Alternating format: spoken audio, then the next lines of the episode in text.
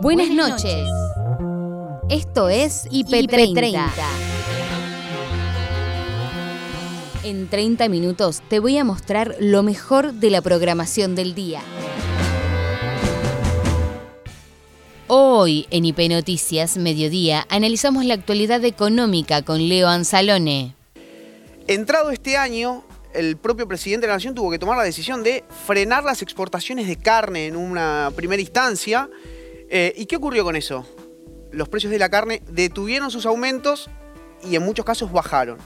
Esta situación que, está, que hace el nuevo secretario de Comercio, Roberto Feletti, es básicamente lo mismo, es parar la pelota.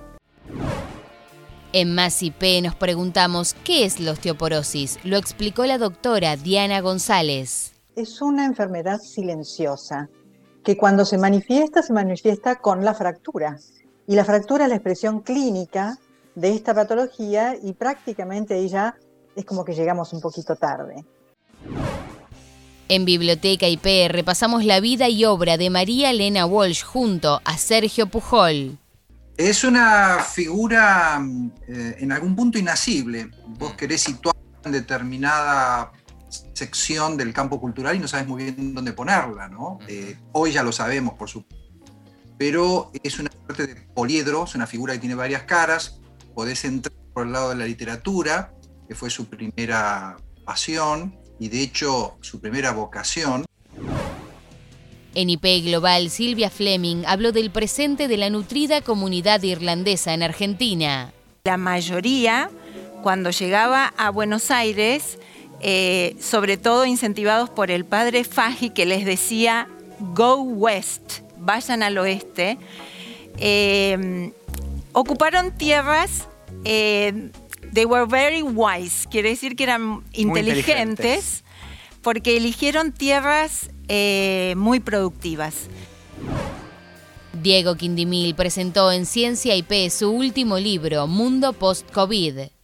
Hago un recorrido de qué nos pasó, tanto desde lo personal como desde lo laboral o desde lo organizacional a nosotros como seres humanos y también algunos escenarios posibles de lo que podría llegar a venir en esta pospandemia, ¿no? esta nueva normalidad.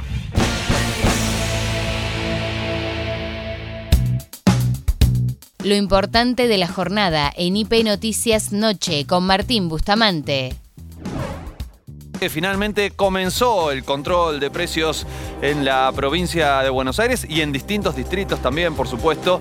Y eh, en, la, en el caso de los municipios, los intendentes salieron a llevar y a ejercer justamente este control, salieron a intentar que se frene la suba de precios. Los jefes comunales del Frente de Todo fueron los que salieron, atención, en la provincia de Buenos Aires y acompañaron los operativos de control de precios en supermercados que comenzaron a realizarse y para verificar el cumplimiento de esta medida que tomó el gobierno nacional de congelar los precios por 90 días de más de 1.400 productos de consumo masivo.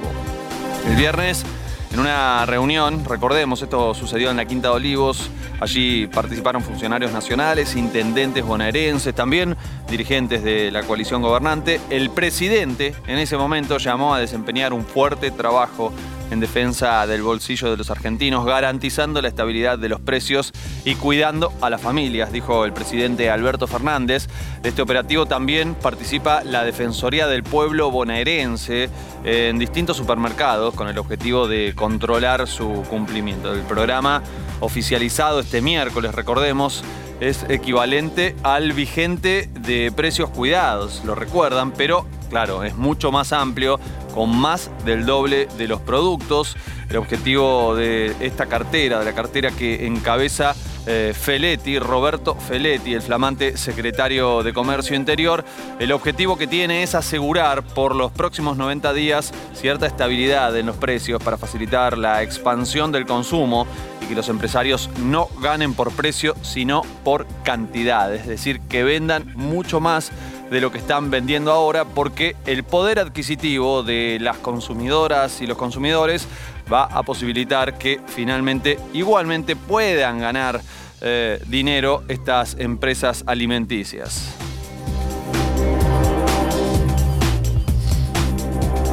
Y precisamente vamos a escuchar a Roberto Feletti, el secretario de Comercio Interior. Habló estos días y se refirió al acuerdo de precios y cómo se está implementando.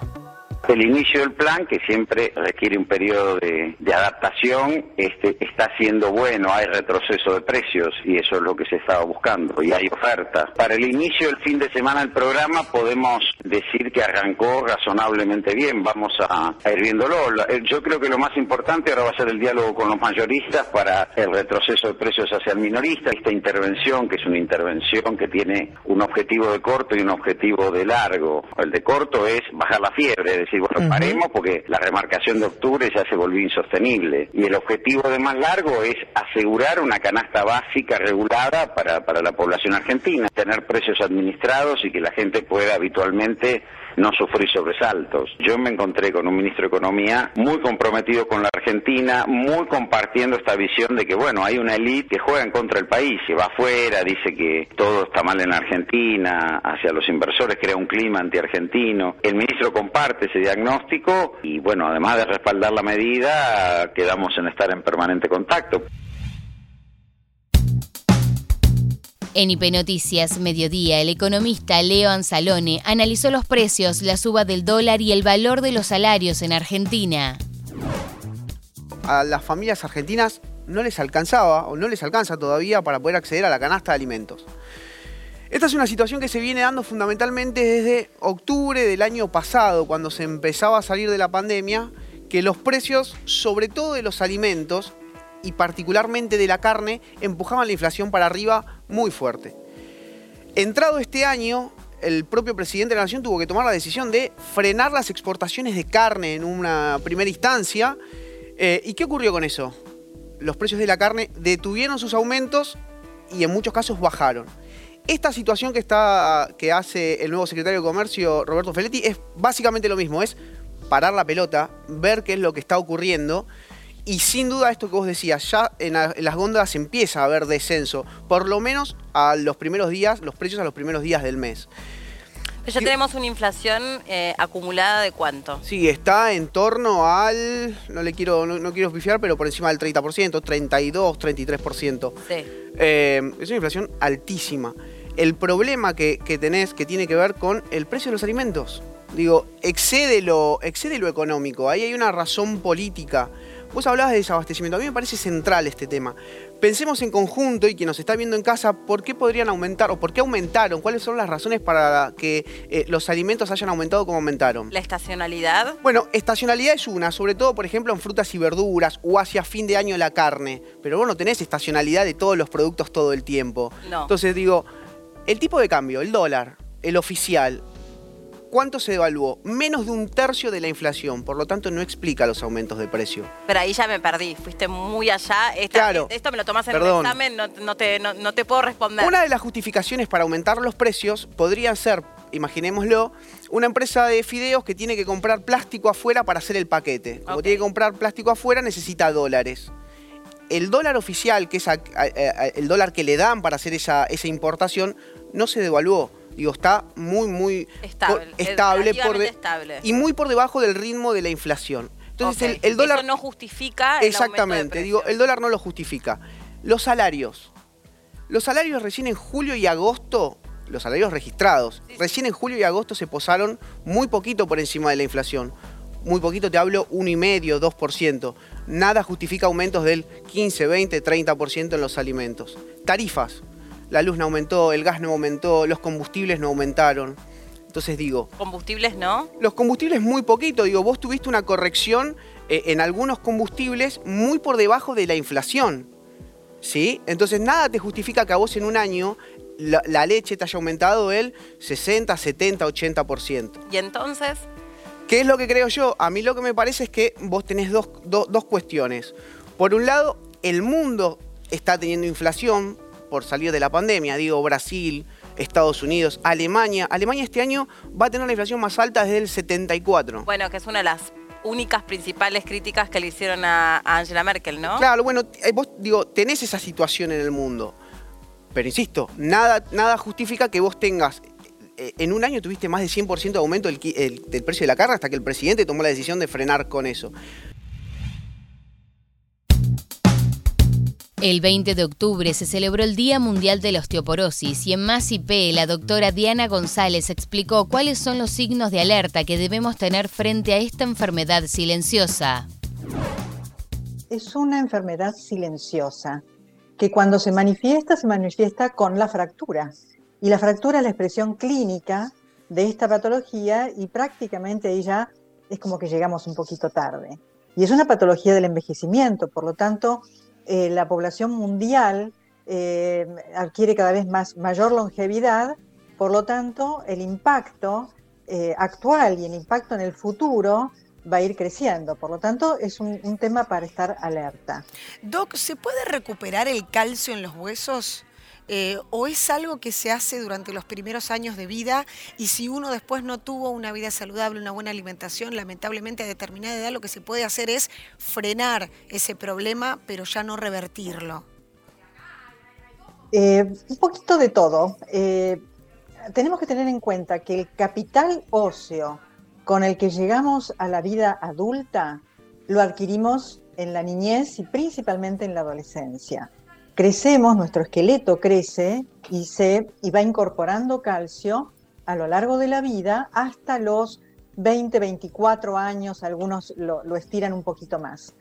Eh, y después ese capital óseo lo mantenemos estable hasta eh, el momento de la menopausia en las mujeres, donde por la falta de estrógeno comienza a perderse esa masa ósea, o en el envejecimiento, que eh, eh, de, este modo impacta a tanto hombres como a mujeres. Pues es una patología que también afecta a los hombres. Estamos muy acostumbrados a relacionarlo a, las mujeres, pero también afecta a los hombres porque, como decíamos antes, es una condición propia del envejecimiento. Ahora, es posible que este capital óseo que adquirimos durante el que tenemos que adquirir durante el crecimiento no lo alcancemos en forma óptima. Y puede estar esto influido por eh, principalmente la genética, por eso es tan importante eh, detectar si hay antecedentes de osteoporosis en una familia cuando uno tiene el primer contacto con una eventual paciente. Em, puede ser eh, en gran medida, como decía, este capital óseo determinado por la genética, pero también los hábitos tienen mucho que ver, la alimentación, la actividad física, las eh, patologías que pueden intercurrir a lo largo del crecimiento eh, y también eh, las, medicaciones que por ahí son necesarias tomar y también pueden afectar este crecimiento. Por lo tanto, tenemos un primer momento que es el crecimiento que es crucial. Fundamental. y al que no le damos mucha, mucha bolilla tampoco. después tenemos este periodo de estabilidad, donde ese capital óseo sea bueno o más o menos lo vamos manteniendo. Y después el impacto de la edad en hombres y mujeres o el impacto de la falta de estrógenos a través de la menopausia en las mujeres. ¿Y cuál sería el examen eh, que, que uno tendría que realizar para ver si tiene o no osteoporosis? Mira, el, primer examen es una especie de cuestionario, ¿no? Eh, si tengo antecedentes, si me fracturé alguna vez, eh, qué tipo de fractura fue, si tengo bajo peso, eh, si tengo alguna medicación o alguna enfermedad que pueda afectar al hueso, si tengo antecedentes familiares, una mamá o abuela o abuelo paterno o materno que haya tenido una fractura de cadera, por ejemplo. En IP Global, Silvia Fleming, representante de la comunidad irlandesa, habló sobre la historia migratoria de los irlandeses en Argentina. El grueso de la comunidad argentino-irlandesa provino de lo que nosotros llamamos las Midlands, que son las tierras del medio, eh, principalmente de los condados de Longford, Westmeath y Wexford, que es más al sur. Em, ellos en esa zona es una zona eh, agrícola-ganadera. Digamos, eh, el fuerte era eh, la actividad agropecuaria. Okay. Entonces, por eso fue que la mayoría, cuando llegaba a Buenos Aires, sobre todo incentivados por el padre Faji, que les decía, go west, vayan al oeste, ocuparon tierras They were very wise, quiere decir que eran inteligentes, inteligentes. porque eligieron tierras eh, muy productivas. Eh, la zona de San Antonio de Areco, Carmen de Areco, Rojas, eh, Navarro, Las Heras. La pampa húmeda. Exactamente. Muchos de ellos al principio se les daba un rebaño que cuidaban y eh, una parte, el tercio de- del producido se lo iban quedando. Entonces de a poquito fueron haciendo su propio rebaño. Eh, los irlandeses en su mayoría eh, han sido bastante prósperos, por suerte.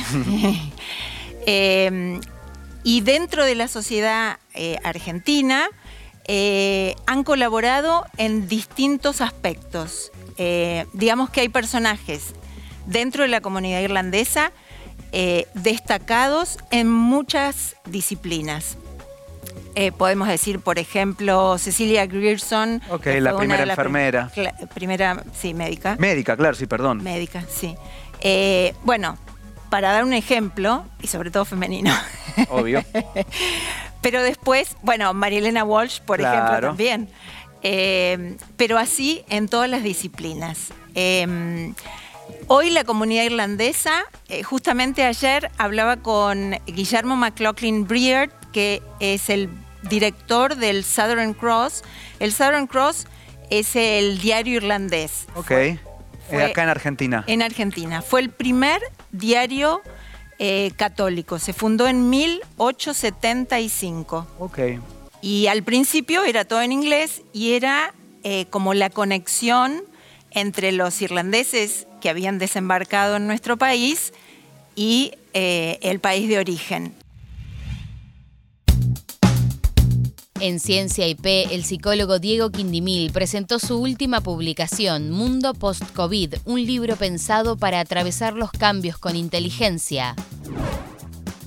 Hago un recorrido de qué nos pasó, tanto desde lo personal como desde lo laboral o desde lo organizacional a nosotros como seres humanos y también algunos escenarios posibles de lo que podría llegar a venir en esta pospandemia, ¿no?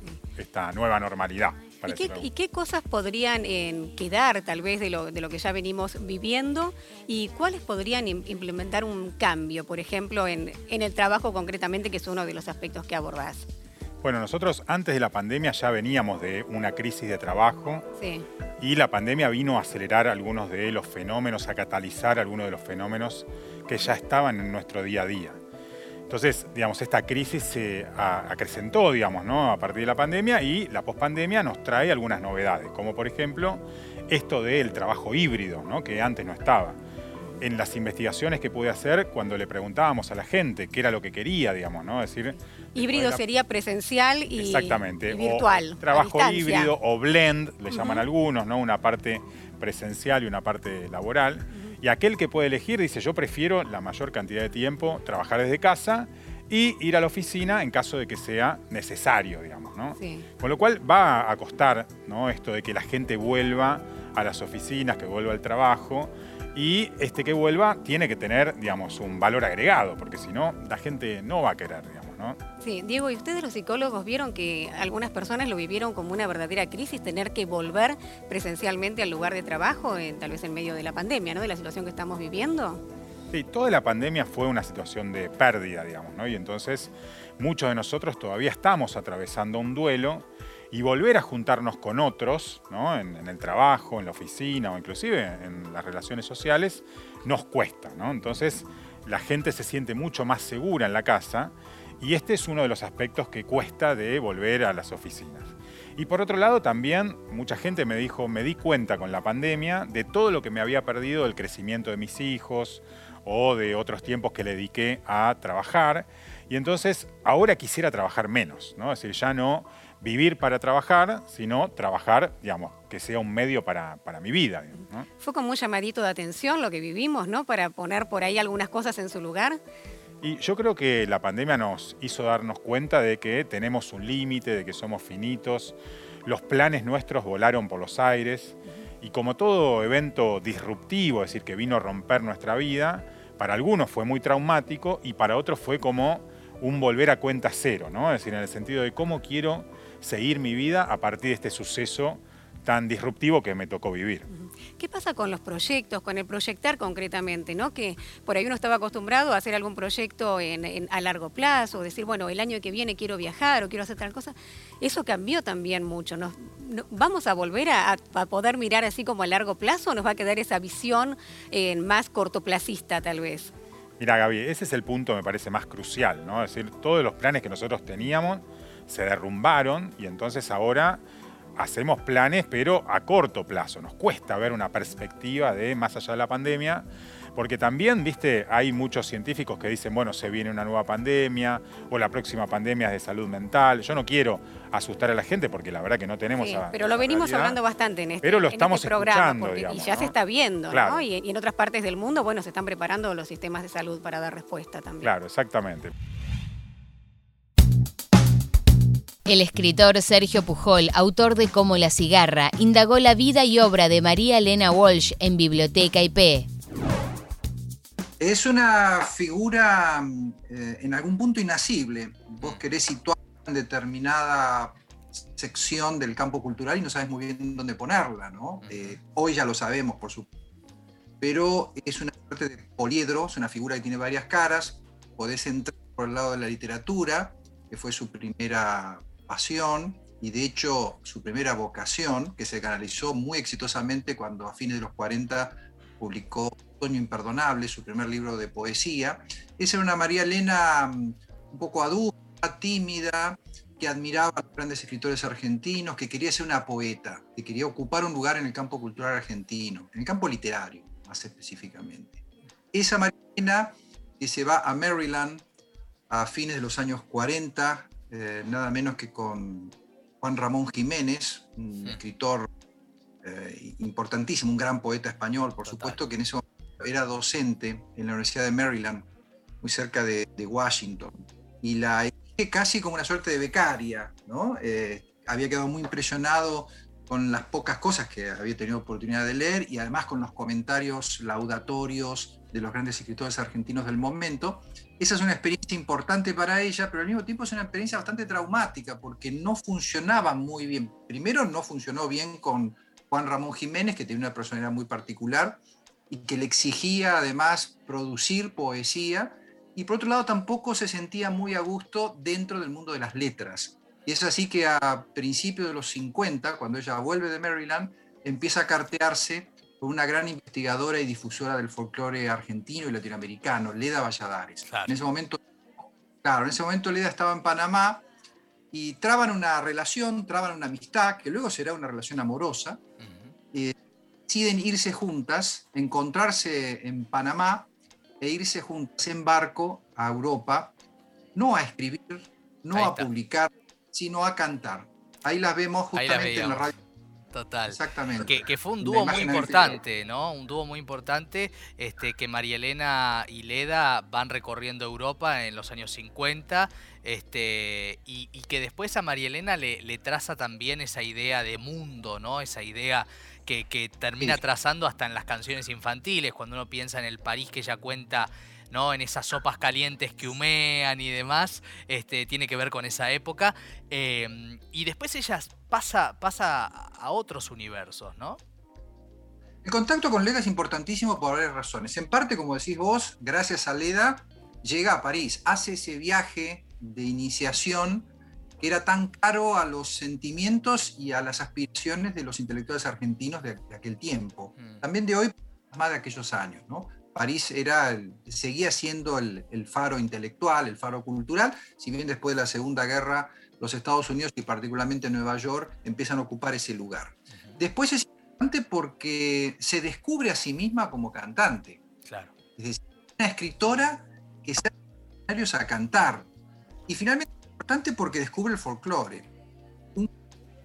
de música popular sobre el que ella tenía alguna información a través de su mamá principalmente, pero la verdad es que en su casa se escuchaba más jazz y música clásica y tango que folclore. Toda la información del deporte en la voz de Nacho Meroni, Leandro Ilia y Rochi Cuenca en Deportivo IP.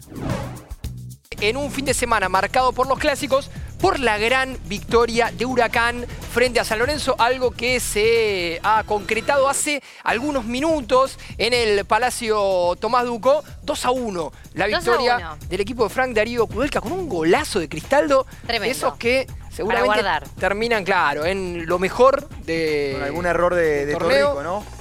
En el- Con algún error de Torrico, con alguna situación también eh, particular en lo que tiene que ver con el arbitraje. Algunos pedían un penal para San Lorenzo, otros pedían un penal para Huracán. Nosotros vamos a empezar a repasar lo que sucedió esta tarde en el Palacio con la victoria del conjunto de Frank Darío Kudelka contra el equipo dirigido interinamente por Diego Monarriz. Y acá, el golazo. Tremendo. ¿Quién me hace acordar cómo patea en ¿A esta quién? jugada? A ver. Tony Cross. Mira, Bueno, sí, te lo tomo, es cierto. Franco Cristaldo, el ex Boca, el ex Defensa y Justicia, para la apertura del marcador, un golazo. golazo. Golazo de amarilla, por supuesto, por festejar sin la casaca, pero Bien Quiles Valía le todo. quita lo ¿no? bailado, ¿no es cierto? por la derecha y el golazo inatajable. Es para verlo de distintos ángulos, porque realmente fue un gran remate. Le da seco, le da fuerte, direccionado, nada que hacer para Torrico. Y estaba ganando 1 a 0 Huracán. Y acá otra situación polémica, en este caso para San Lorenzo. Fíjense, todos los jugadores piden mano del futbolista de Huracán. Me quedaron más dudas en esta, ¿eh? A mí Sí, también, a mí también. a mí también. Pero bueno, el árbitro decidió darle continuidad al juego. Y el que iba a aparecer un rato después iba a ser Franco Di Santo. Número 9, el delantero, la carta de gol. Linda habilitación de Johnny Ortigosa para que Di Santo pusiera él 1 a 1. Y cuando faltaba un poquito más de 15 minutos, la cosa estaba emparejada. Pero le faltaba un capítulo más a este clásico cuando se agarraba la cabeza la flaca Jacob.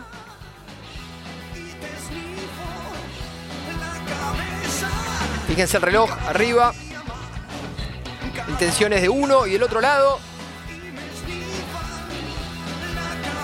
Marcos Díaz, importante en este caso, Clarita esa, ¿eh? para hacerle bien chiquito el arco al futbolista de San Lorenzo. Y cuando se terminaba el partido, el error de Torrico y la aparición de Jonathan Candia, el número 20, para poner el 2 a 1. Fíjense el reloj, miren arriba. Faltaba un poquito más de 5 minutos con el tiempo adicionado, no la puede sostener el arquero de San Lorenzo, el centro atrás y la aparición de Candia. Tercer gol de Candia en lo que va el torneo. Sí, que ya había tenido alguna importante para decretar el 2 a 1, que terminaría siendo el resultado final. Sufrieron los hinchas de Huracán hasta la última jugada, pero finalmente Fue una gran victoria. el clásico fue para el Globo. Ayer cumplió años Charlie García, por eso cerramos este IP30 de domingo escuchando Nos siguen pegando abajo en el mítico show gratuito de Puerto Madero de 1999. Un hotel menos. ¿Qué pasa con vos que la gente te quiere tanto, Charlie? Soy honrado, lindo, talentoso, servicial, buen vecino. Bueno, nada que ver. Sí. Yo que crecí con Videla. Pueblo de la nación. Desde mañana seremos todos felices.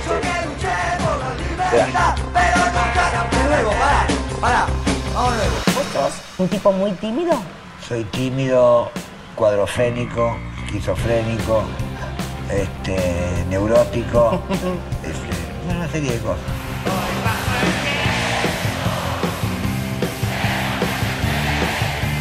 Yo soy Dios y Marilyn Manson vino volando con una torta de cumpleaños y me dijo, hola, tú eres el elegido.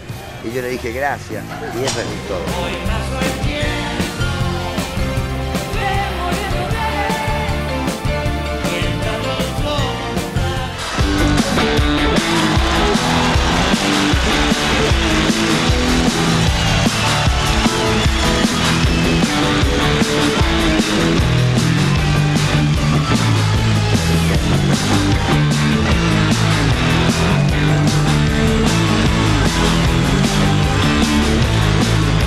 Ella entró en forma y lo que está haciendo es un pecado mortal. Ella se quedó sin bolianos. Lo están volviendo todo el tiempo. No vuelve, vuelve, no. Sigue pegada. Oh.